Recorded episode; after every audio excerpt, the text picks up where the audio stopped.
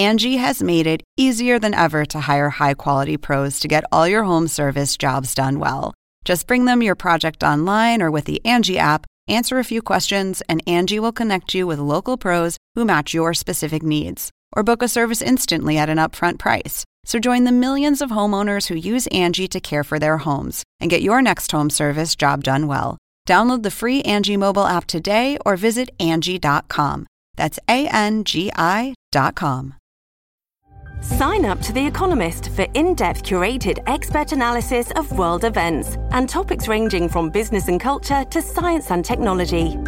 You'll get the weekly digital edition, online only articles, curated newsletters on politics, the markets, science, culture, and China, and full access to The Economist Podcast Plus. The Economist is independent journalism for independent thinking. Go to economist.com and get your first month free.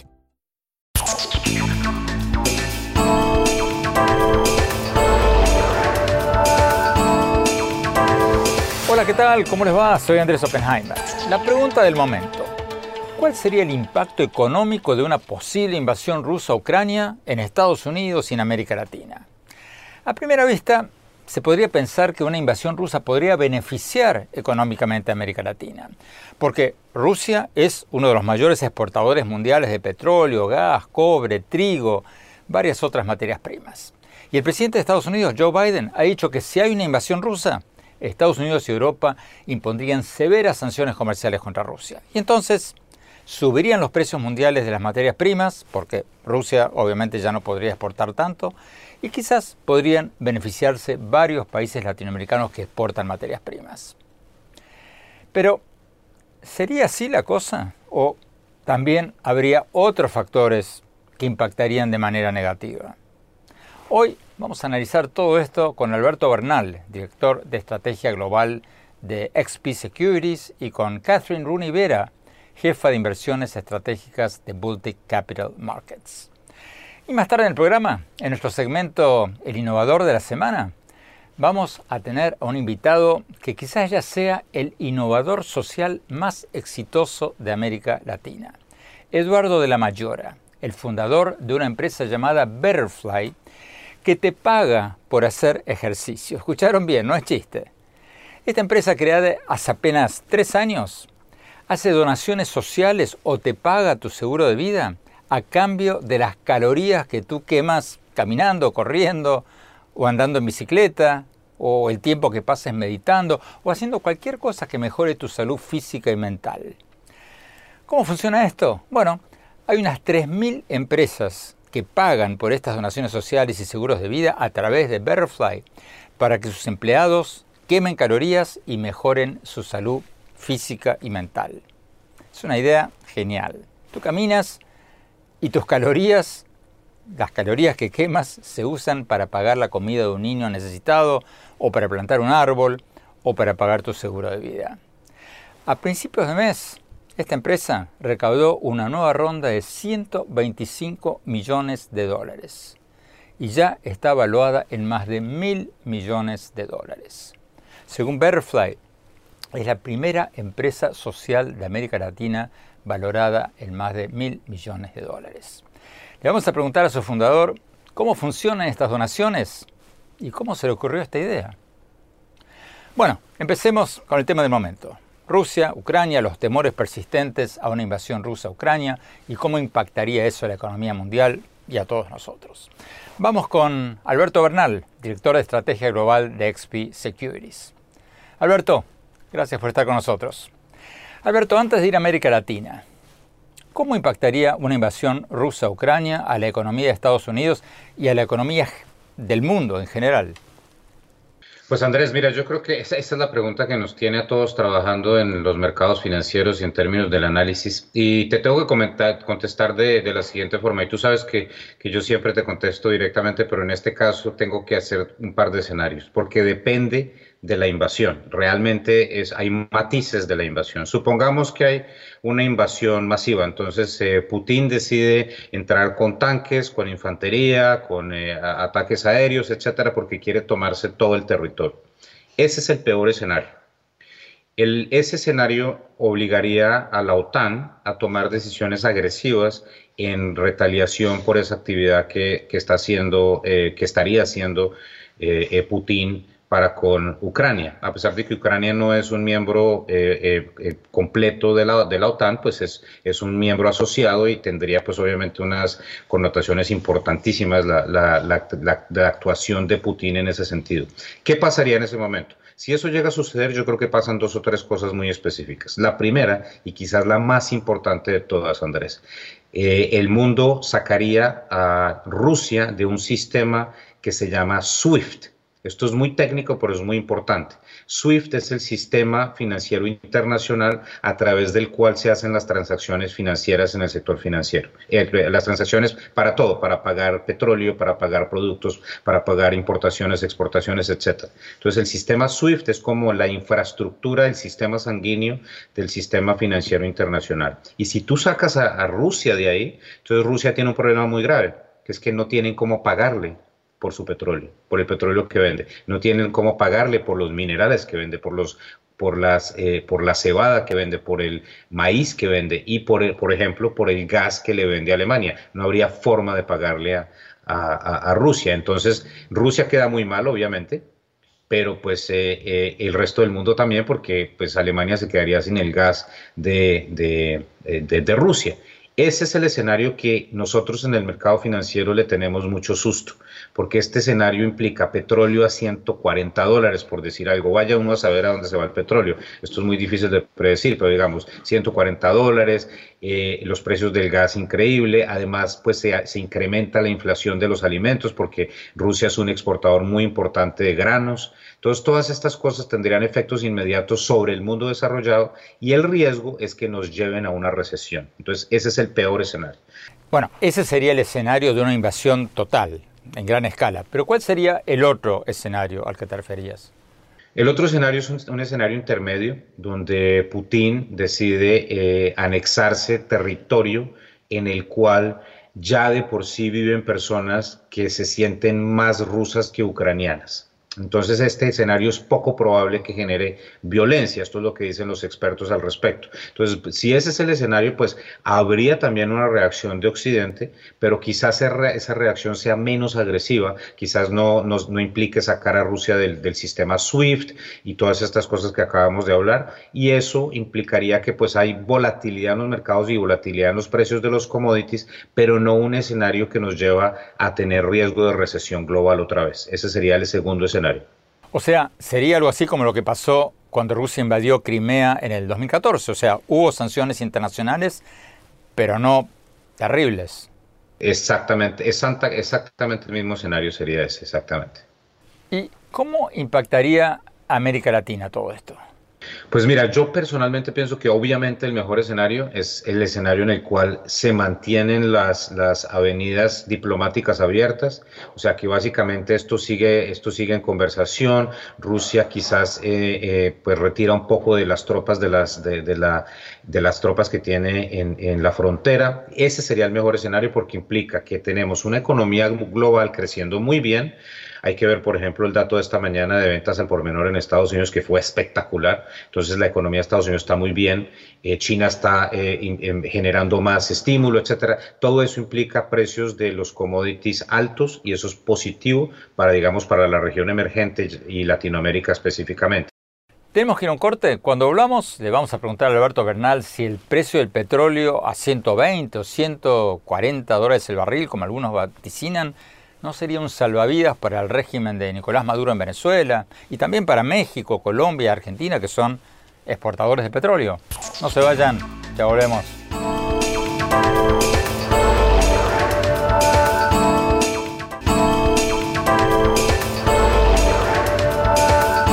Gracias por seguir con nosotros. Estamos analizando cuál sería el impacto económico sobre la economía mundial y más específicamente sobre América Latina si hay una invasión rusa a Ucrania. Seguimos con Alberto Bernal, director de estrategia global de XP Securities. Alberto, en el bloque anterior nos decías que una invasión a gran escala de Rusia podría llevar los precios del petróleo a 120, 140 dólares por barril. Pregunta, ¿eso no sería un salvavidas para el régimen de Maduro en Venezuela? Mira, eso paradójicamente le ayudaría a Maduro, eh, y quizás le ayude también, por ejemplo, a Argentina, porque pues Argentina cada día más está siendo más productor, digamos, de sus propios, de sus propios recursos. Y en, este, en esos dos casos que te doy, te digo por qué los doy específicamente. Porque para efectos prácticos, Argentina y Venezuela están por fuera del concierto financiero internacional. Entonces, la verdad, no es que Argentina vaya a poder pedir dinero hoy en Wall Street y obviamente Venezuela tampoco puede pedir dinero hoy en Wall Street. Pero si hay un petróleo de 140 dólares, por ejemplo, eso sería muy complicado para Estados Unidos por dos razones. Porque nos lleva a una recesión, porque la gasolina muy cara comienza a tener efectos perversos sobre las finanzas de las familias y segundo tema, quizás más importante aún, que si ya tenemos un problema inflacionario en Estados Unidos y en Europa y en Inglaterra, para decirlo en, ese sentido, con el petróleo subiendo más, se pondría aún peor ese problema. Y como ya la gente está muy preocupada por la inflación, los bancos centrales no tendrían opción diferente a seguir contrayendo la liquidez en el mercado y entonces sería pues sería un doble un doble golpe para la economía. El golpe de los mayores precios de la, de la gasolina más los incrementos de las tasas de interés. Entonces ese factor afecta al mundo y al afectar al mundo ahí sí afecta a países que tienen acceso pleno a los mercados financieros. Llámese Chile Perú Brasil México Costa Rica etcétera. Entonces ese sería un evento bastante difícil para el resto de los países emergentes y, pues ojalá no suceda. ¿Y qué pasaría con los otros países que exportan petróleo? México, Colombia, Ecuador, ¿no se beneficiarían?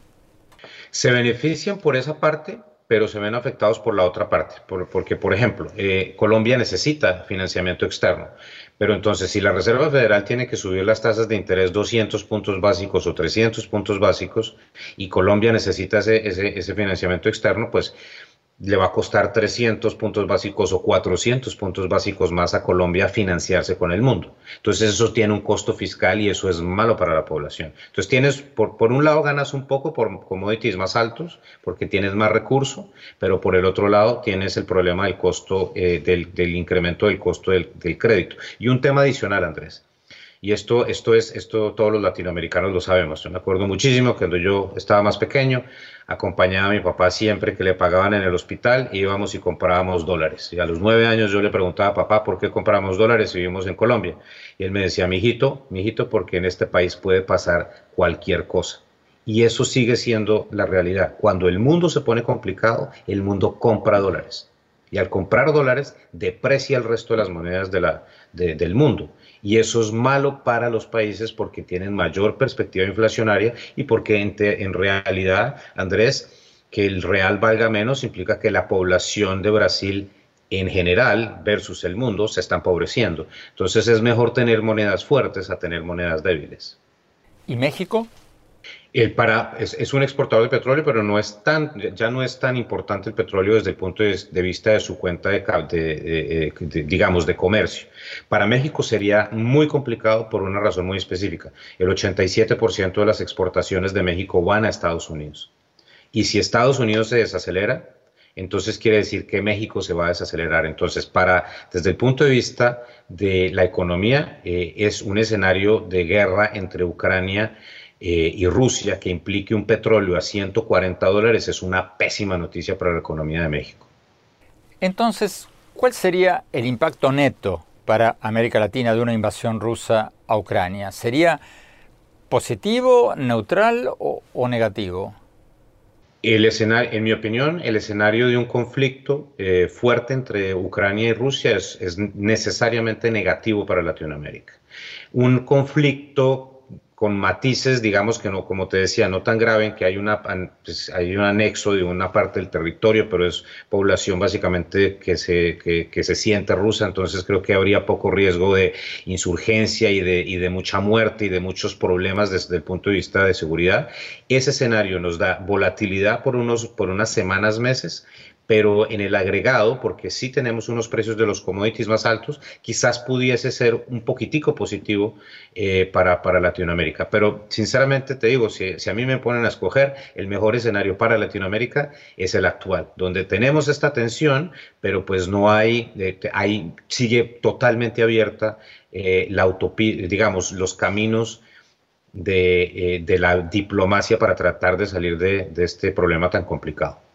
¿Y una invasión a gran escala cómo impactaría a Estados Unidos, que es el principal mercado de muchos países latinoamericanos, sobre todo de, México y de Centroamérica? ¿Tumbaría la, economía de Estados Unidos o no? Mira, yo creo que una invasión a gran escala eh, tendría unos efectos muy complicados sobre el precio de la gasolina en Estados Unidos. Porque hay un tema aquí también muy importante, Andrés, y hay que decirlo. Mira, Estados Unidos está todavía dos, más o menos dos millones de, de barriles de petróleo por debajo en términos de producción versus niveles prepandemia. Y te voy a explicar por qué. Porque Estados Unidos tiene toda la capacidad de incrementar esa, esa producción, pero no lo está haciendo en este momento. ¿Por qué no lo está haciendo en este momento? Porque las compañías petroleras en Estados Unidos han visto que los últimos años han sido años en los cuales el nivel de, eh, antagonismo que sienten esas empresas petroleras de eh, la narrativa consenso dentro de Estados Unidos pues básicamente a qué voy, que las petroleras son los malos que están acabando el mundo, etcétera, etcétera. Entonces lo que están haciendo las petroleras es tratando de evitar esa mala prensa y, por ejemplo, no han renovado eh, muchos de los proyectos de fracking que existen en este momento y lo que están haciendo es más utilizar el dinero que tienen, que es mucho, para repagarle a los accionistas a través de dividendos y para avanzar en, innovación y en inversiones de energía renovable, lo cual es espectacular. Y yo creo que detrás del telón, la administración Biden le está mandando mensajes a las, a las petroleras norteamericanas de decirle, muchachos, por favor incrementen producción, les vamos a dar más pasito porque ustedes, pues, con el, tema de que ustedes están acabando el mundo, etcétera, y quizás funcione, porque lo importante y la buena noticia acá, Andrés, es que renovar la producción en, en los pozos de fracking es muy sencillo y es muy rápido. Esto, esto no es un esto no son cuestiones de años, es cuestiones de semanas. Entonces, pues puede que comencemos a ver un incremento fuerte de la producción de petróleo en los próximos meses de Estados Unidos. Alberto Bernal, muchísimas gracias. Tenemos que ir a un corte. Cuando hablamos, vamos a hablar con la analista económica Catherine Runivera. Y más tarde, en nuestro segmento El Innovador de la Semana, el fundador de la empresa que te permite donar dinero a un niño necesitado o comprar un seguro de vida a cambio de que camines, corras o hagas cualquier otro ejercicio. No se vayan, ya volvemos.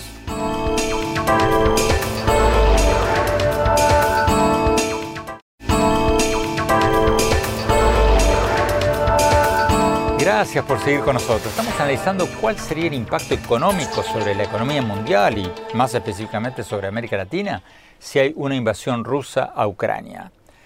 Vayamos con Catherine Rooney Vera, jefa de inversiones estratégicas de Baltic Capital Markets.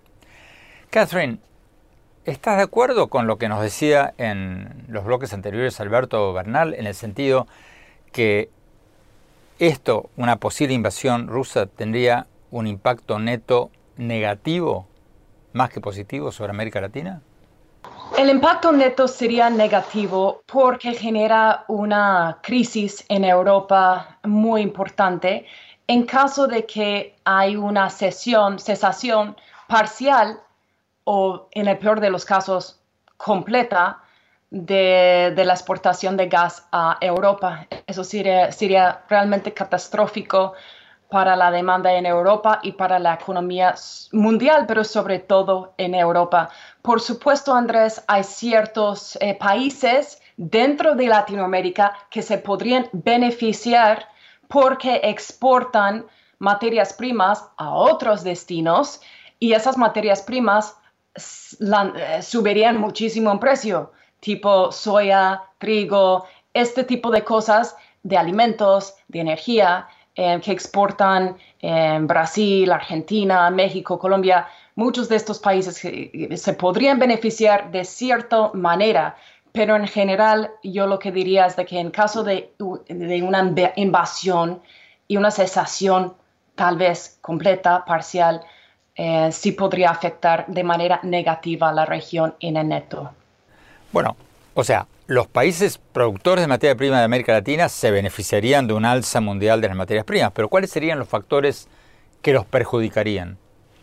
Entonces sí se podría beneficiar porque sube el precio eh, y podrían mandar eh, con mayores eh, ingresos a los Estados Unidos y a otros sitios, incluso, e incluso Europa.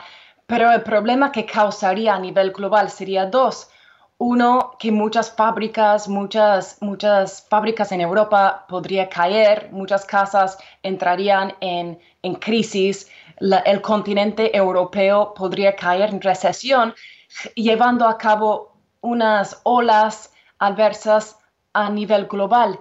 Entonces puede perjudicar la demanda eh, a nivel global, afectando también el apetito a buscar riesgo en los emergentes. Entonces tienes el efecto económico y luego también tienes el efecto en los mercados que yo creo que sería una caída casi libre y sobre todo para los emergentes quedarían pues destrozados porque obviamente lo que generaría una invasión es una huida a lo seguro, ¿no? A, lo más seguro, que es tesoros, que es el dólar, que es el, yen de Japón.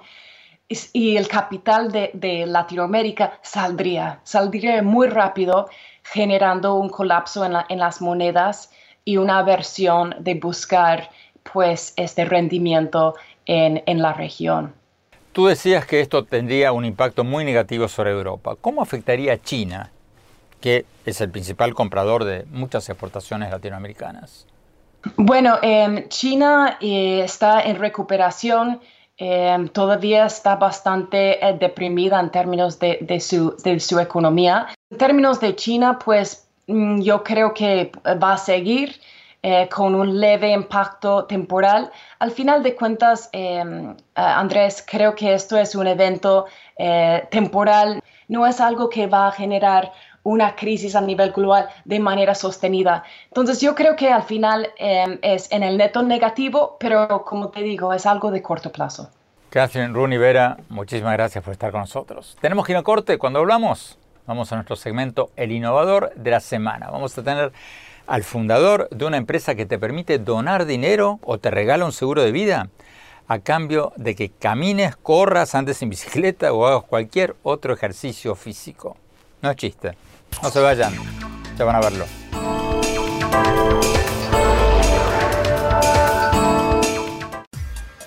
Oppenheimer presenta. Llega a usted por cortesía de Arcos Dorados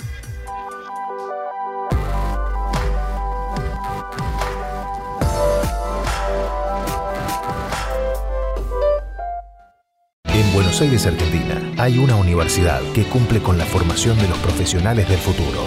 UADE, más de 58 años, educando con pasión.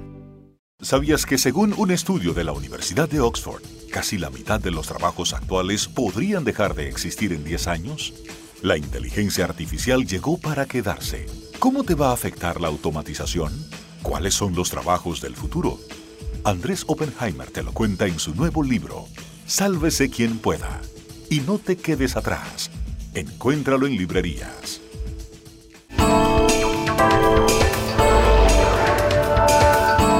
Gracias por seguir con nosotros. Hoy, en nuestro segmento El Innovador de la Semana, vamos a tener una figura que quizás se convierta en el innovador social más importante de América Latina, Eduardo de la Mayora, el fundador de una empresa llamada Betterfly que te paga por hacer ejercicio. No es chiste. Esta empresa creada hace apenas tres años hace donaciones sociales o paga tu seguro de vida a cambio de las calorías que tú quemas corriendo, caminando, andando en bicicleta, o el tiempo que pases meditando, o hagas cualquier cosa que mejore tu salud física o mental.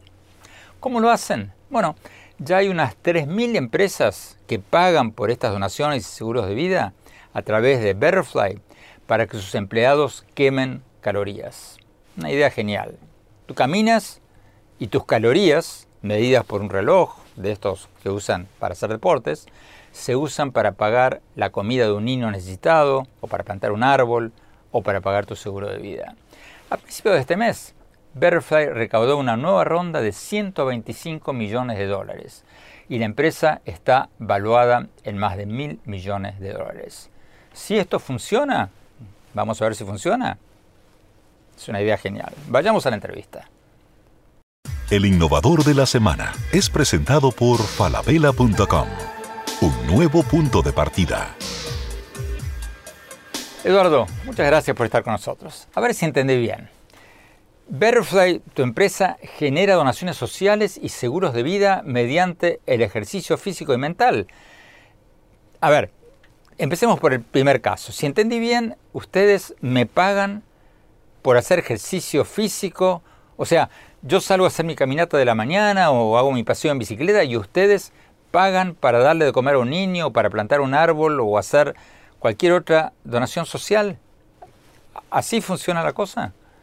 Exactamente. Lo que hacemos en Betterfly es entrar a esos motivadores intrínsecos y, y, como decimos de una manera muy simple a las personas, a los usuarios, les pasamos una varita mágica y les decimos, miren, con Betterfly ustedes van a poder proteger a su familia, proteger al medio ambiente y proteger a sus comunidades solo a través de vivir su mejor vida. Y usemos caminar, por ejemplo, que es algo que todos hacemos, eh, y cada paso literalmente que tú das... Eh, eh, caminando se convierte en dos cosas. Primero, en protección para tu familia con un seguro de vida que, crece y se construye sin costo y que literalmente cada usuario construye con sus buenos hábitos. Y número dos, eh, puedes generar una donación social con esos pasos que diste a través de una moneda virtual que se llama el Bettercoin, que es una moneda para cambiar el mundo. Y esa moneda tú te la ganas a través de caminar, de hacer deporte, de meditar, y esa moneda tú la puedes canjear en nuestra app, en nuestra página, en donaciones sociales como entregar comida para un niño que lo necesita, entregar agua potable, plantar un árbol. Pero Eduardo, es difícil de entender. ¿Quién paga por esto? ¿Quién me paga a mí por, por caminar? Es una, mira, es un modelo que va a las empresas, es una suscripción tipo Netflix y Spotify, donde las empresas contratan Betterfly para sus colaboradores. Y a través de una, suscripción muy accesible, que parte de los 4 dólares por colaborador al mes, eh, los colaboradores, los employees, tienen acceso gratuito a esta plataforma y las herramientas en estos tres pilares, el pilar de la prevención, el pilar de la protección y el pilar del propósito social. O sea, Eduardo, las empresas lo hacen para que sus empleados estén más saludables y gasten menos en hospitales. E, e, ¿Esa es la motivación de las empresas?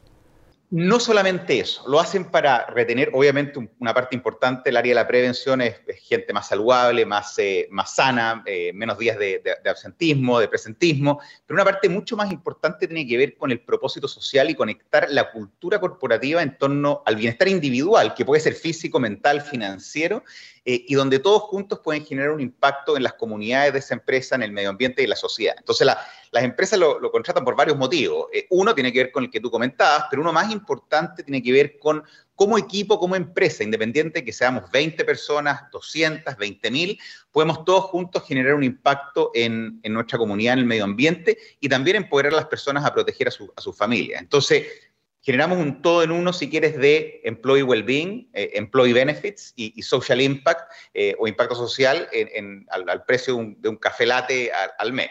Ahora vamos a eso, Eduardo, pero antes de eso, ¿cómo lo miden? O sea, yo puedo decir que caminé 10 kilómetros por día.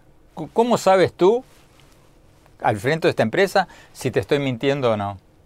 Mira, eh, una súper buena pregunta. Lo que hacemos ahí es usar eh, eh, inteligencia artificial y machine learning para automáticamente traquear esos buenos hábitos de lo que ya tú, utilizas. Entonces los pasos, vamos a los pasos. Nos integramos con cualquier Apple Watch, con cualquier Apple Phone, con cualquier Google, Android, y automáticamente tú no tienes que hacer nada. Tú te integras una vez con Betterfly y tú usas el, tienes el teléfono en tu bolsillo, camina 10.000 pasos todos los días y eso lo traqueamos. Si tú sales a andar en bicicleta, por ejemplo, y usas Strava, Garmin, Fitbit, cualquier app o wearable que exista, nos integramos con el 99,9% de ellos. Si tú meditas y usas Headspace, Calm, eh, te integras y automáticamente no tienes que cambiar nada de lo que haces, nosotros te recompensamos por esos buenos hábitos. O sea, me pagan no solo por caminar, sino también por meditar por caminar, por meditar, por hacer deporte, por dormir, Andrés, las siete horas que tú necesitas dormir todos los días, que tiene que ver con el sueño eh, y el bienestar que, significa eso, eh, por escuchar música incluso, Andrés. Si tú escuchas música, no solamente tienes una vida,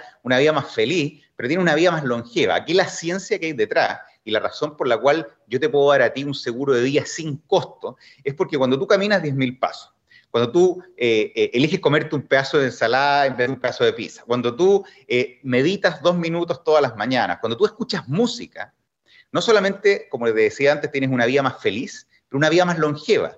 Y eso significa un menor riesgo de muerte, que nosotros lo traducimos en un mayor seguro de vida para cada persona. Entonces, en vez de estar castigando a las personas por fumar o no fumar, por comer chatarra, por ser más, más viejo, más joven, lo que estamos haciendo es dimos vuelta a la ecuación y dijimos, usemos la zanahoria en vez del garrote y premiemos aquellos que lleven una vida más sana, más saludable y usemos el seguro de vida en primera instancia, que es un producto que nadie utiliza, que está guardado en un cajón eh, y que básicamente no tiene una utilidad práctica eh, eh, aparte de pagar una prima cuando el accidente ocurra, usémoslo como un servicio diario que motive, que inspire y que eduque a las personas respecto a qué hábitos los ayudan a llevar una vida más saludable y más longeva. El innovador de la semana es presentado por falabella.com, un nuevo punto de partida. Tenemos que ir un corte. Cuando volvamos, seguimos con el fundador de esta empresa que ya está valorada en mil millones de dólares, que te paga en donaciones o te compra un seguro de vida por hacer ejercicio físico o por meditar. No se vayan, ya volvemos.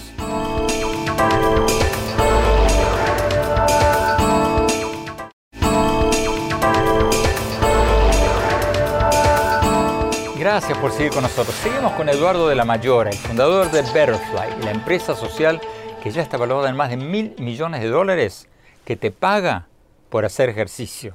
No es chiste, como les contábamos en el bloque anterior. Esta empresa fue creada hace apenas tres años y hace donaciones sociales o paga tu seguro de vida a cambio de las calorías que tú quemas caminando, corriendo o andando en bicicleta. O que medites o hagas cualquier cosa que mejore tu salud física o mental. Sigamos viendo la entrevista. El innovador de la semana es presentado por falabella.com, un nuevo punto de partida. Eduardo, cuéntame brevemente cómo empezaste, porque tú te graduaste de ingeniero y después trabajaste unos años en Chile y después te fuiste a África. ¿Cómo fue eso? ¿Y cómo fue que eso te llevó de alguna manera a lo que estás haciendo hoy? Sí, la historia de Betterfly tiene mucho que ver con mi pasado profesional, pero también el personal. Yo, yo perdí a mi, a mi viejo cuando tenía 15 años. Eh, fui una de esas familias que no tenía un seguro de vida. La situación económica de mi familia cambió de la noche a la mañana. Yo era tenista en esa época de mi vida, tuve que dejar el tenis de lado, me fui a estudiar ingeniería. Después de ingeniería entré a trabajar a JP Morgan, eh, donde trabajé por más de 10 años en el grupo de fusiones y adquisiciones, primero en Chile, pero gran parte de mi vida en Nueva York. Y el año 2014 decidí hacer un giro en mi vida y me fui a vivir a África. Y me fui eh, a hacer un voluntariado eh, y ahí descubrí la realidad de la desnutrición infantil. En ese viaje también me reencanté con el deporte. Yo, los, como te decía, a los 15 años jugaba tenis, a los 35 vi un video del Ironman, la triatlón de larga distancia de Hawái. Eh, y ver ese video y vivir la realidad de la desnutrición infantil me hizo volver a Chile, empezar a hacer deporte de vuelta en mi vida y en uno de estos pedaleos, andando en Farellones, que es una montaña en Chile, se me cruza una idea bien loca en la cabeza. Es decir, ¿qué gana que estos kilos que estoy perdiendo por, comer más sano, por hacer deporte, los pudiese convertir en kilos de comida para, para estos niños con los que viví en África? ¿Y qué pasaría si podemos usar la tecnología para empoderar a cualquier persona a mejorar su bienestar a través de este deseo que tenemos como seres humanos de ayudar a los demás. Eh, con esta hipótesis, que era una hipótesis en un principio, que los seres humanos estamos diseñados para ayudar, estamos diseñados para generar un impacto en los demás. Y cuando se nos presenta la oportunidad, da lo mismo si somos eh, latinos, americanos, si somos de nivel socioeconómico alto, medio, bajo, si se nos presenta la oportunidad de ayudar a alguien más, no lo dudamos y lo hacemos. Y lo que pasa es que hay pocas oportunidades de poder hacerlo. Entonces, así partió la, compañía, eh, conectando este, estos dos pilares de la prevención y el propósito. Dijimos, a ver, motivemos a las personas a quemar calorías a través de donar calorías. Y lo lanzamos en el 2018, eso explotó. Eh, y fue un, nivel de engagement y de participación increíble. Y después el tema de la protección, como te decía, con la experiencia, eh, con la muerte de mi, madre, de mi padre, después la enfermedad de mi madre unos años después, eh, entendí que el seguro de vida es algo que deberíamos tener todos. Y si nosotros vemos en, en Latinoamérica, en Estados Unidos, la población latina, uno de cada 13 niños pierde el padre antes de los 16 años. Y de esas familias, el 90% no tiene un seguro de vida y la situación económica de esa familia cambia de la noche a la mañana. ¿Por qué? Porque el seguro de vida es un producto caro, complejo y difícil de entender. Y después de 10 años en JP Morgan, en, el área de Money, me tocó trabajar con muchas compañías y me di rápidamente cuenta que el seguro de vida, si bien se llama seguro de vida, está totalmente enfocado en la muerte, pero tiene todo que ver con tu vida. Porque si tú caminas más, meditas más, escuchas música, tienes una vida más longeva. Y la visión ahí fue decir, ¿Qué pasaría si podemos generar una suscripción tan simple como Netflix o Spotify que permita a las personas proteger a los que más quieren, proteger a sus comunidades y proteger su salud y mejorar su bienestar a través de estos motivadores. Y así partió esta historia hace casi cuatro años formalmente, pero la verdad es que hace casi 25 años informalmente a través de los distintos eventos eh, a lo largo de mi vida. Eduardo, en el minuto que nos queda, ¿cuántas empresas ya tiene Betterfly? ¿Cuánta gente tiene inscrita, registrada? ¿Y en cuántos países están y van a estar? Estamos, hoy día tenemos más de 3.000 empresas de todo tamaño, desde empresas de 20 colaboradores hasta compañías de, más de 50.000 colaboradores eh, a, lo largo de toda Latinoamérica. Somos un equipo de más de 500 Better Flyers repartidos a, través del mundo eh, y, estamos, eh, hoy por hoy estamos en dos países, en Brasil y en Chile, y este año 2022 estamos abriendo siete países adicionales en la región, con miras al 2023 también abrir Estados Unidos, España y, y Iberia. Los próximos meses vamos a estar desde Miami y desde Chile abriendo México, Colombia, Perú, Centroamérica, eh, con un plan de preparación eh, para el 2023 abrir Estados Unidos a través de Florida eh, y también Europa a través de Iberia, España y Portugal. El innovador de la semana es presentado por falabella.com, un nuevo punto de partida. Fantástica esta idea de pagarle a la gente por mejorar su salud física o mental y reducir así los gastos médicos de las empresas. Idea genial. Tenemos que ir a un corte. Cuando volvamos, mi opinión sobre lo que hablamos hoy. No se vayan, ya volvemos.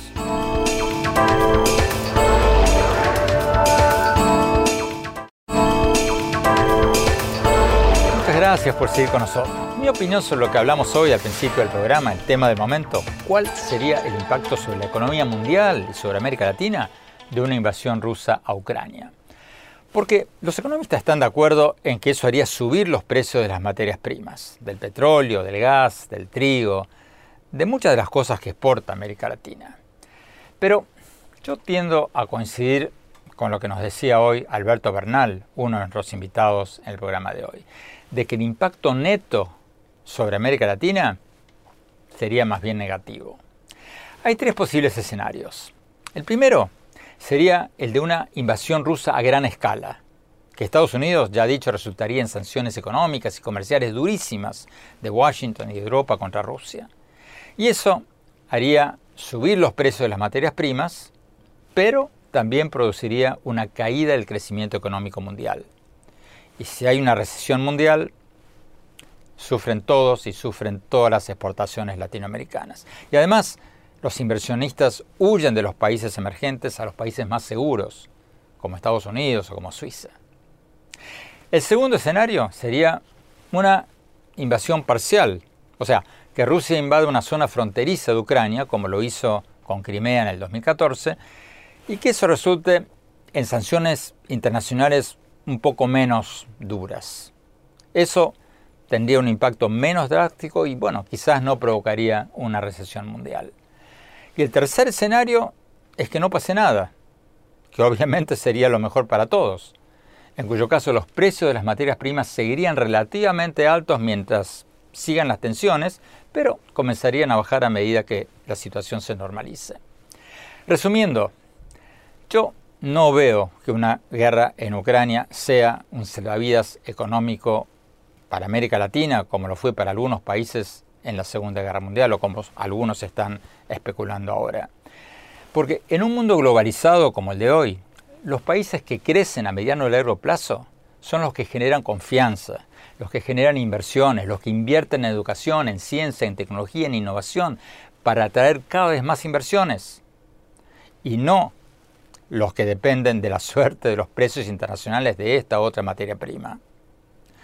Ojalá que esta suba temporal de las materias primas no se les suba a la cabeza a algunos presidentes latinoamericanos, como pasó tantas veces en Venezuela, en Argentina y en tantos otros países. Me dicen que se nos acabó el tiempo. Los invito a visitar mi blog en el sitio de internet andresopenheimer.com. Ahí pueden ver mis artículos del Miami Herald y mis programas recientes de CNN. Y síganme en Twitter, arroba Oppenheimer en mi página de Facebook, Andrés Oppenheimer, y en mi cuenta de Instagram, Andrés Oppenheimer Oficial. Gracias por habernos acompañado. Hasta la semana próxima.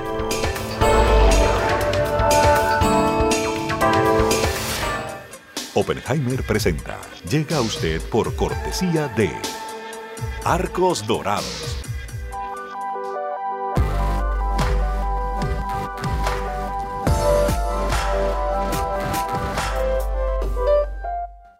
En Buenos Aires, Argentina hay una universidad que cumple con la formación de los profesionales del futuro. UADE, más de 58 años, educando con pasión. ¿Sabías que según un estudio de la Universidad de Oxford, casi la mitad de los trabajos actuales podrían dejar de existir en 10 años? La inteligencia artificial llegó para quedarse. ¿Cómo te va a afectar la automatización? ¿Cuáles son los trabajos del futuro? Andrés Oppenheimer te lo cuenta en su nuevo libro, Sálvese quien pueda. Y no te quedes atrás. Encuéntralo en librerías.